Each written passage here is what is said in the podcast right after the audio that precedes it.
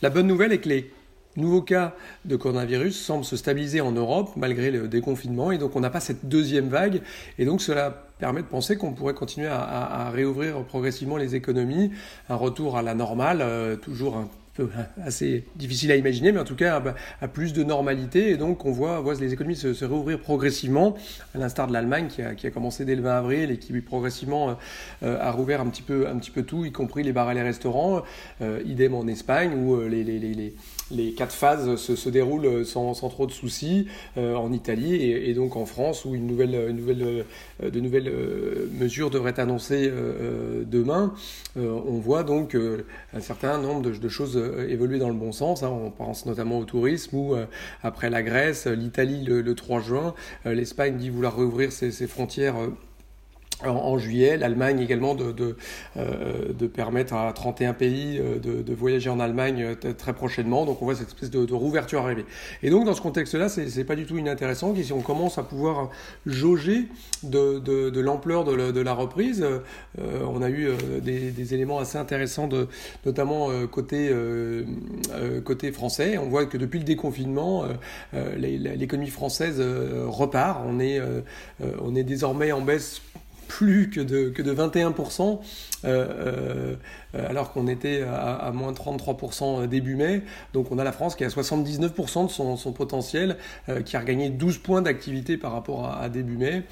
c'est tout de même pas inintéressant de voir l'ampleur. Et donc bah là on regarde, on publie ça chez, chez Natixis de plus en plus, des activités, des indicateurs à haute fréquence hein, d'activité, donc que ce soit le, le, le trafic hein, ou que ce soit la consommation d'électricité. Hein. On voit que la, consommation d'électricité est en baisse de, de, de 20% euh, euh, fin mars, début mai. Et puis désormais, quand on regarde les données de RTE, on a une électricité qui est plus qu'en baisse de 5%. Donc on voit bien que ça repart.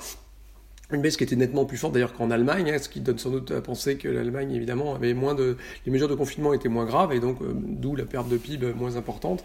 Et l'électricité par exemple en Allemagne n'a baissé que de, que de 8%. On a des indicateurs pas inintéressants, euh, pas seulement pour l'activité économique mais également pour la planète puisque la concentration de dioxyde d'azote euh, là aussi a, fortement diminué, hein, de près de moitié en France ou en, Italie, en Espagne. Elle est toujours inférieure de moitié à en Grande-Bretagne, euh, on est dans des niveaux qui, commencent à, remonter. Euh, et typiquement, bah, en Chine, on a, des, on a même des niveaux de dioxyde d'azote qui malheureusement sont repassés au niveau, euh, au-dessus des niveaux de, la même, à la même date en, en, 2019. Donc on voit bien que les économies sont en train de repartir. donc je disais, l'électricité, d'autres indicateurs comme, comme le feu de transport, hein, le, le, fret, typiquement, hein, le fret en, en, France a, a, regagné 15 points. On est à près de 80% de la de la normalité euh, en, France. Donc on, voilà, on, revient un peu à la normale.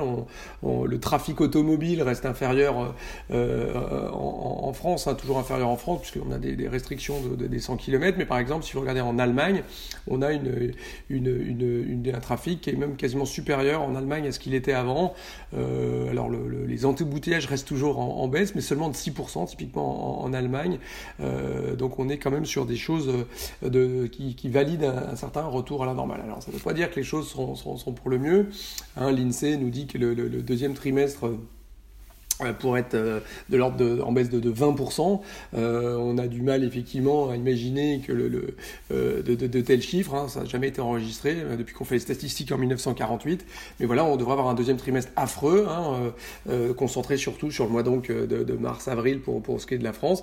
Et par la suite, on devrait avoir ce rebond que j'évoquais juste avant. Hein, on voit que on a ce retour à la normale qui devrait permettre d'avoir des troisième, quatrième trimestres assez bons et sans doute une économie qui va rebondir en 2021 au final, on devrait, euh, pour la France, selon nous, avoir quelque chose comme euh, moins 9% cette année et peut-être euh, quelque chose proche de plus 4, plus 5, bah, peut-être un petit peu plus en France l'année prochaine.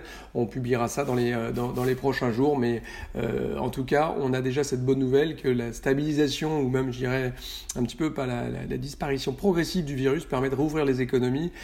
tout ceci semble aller dans le bon sens pour l'instant.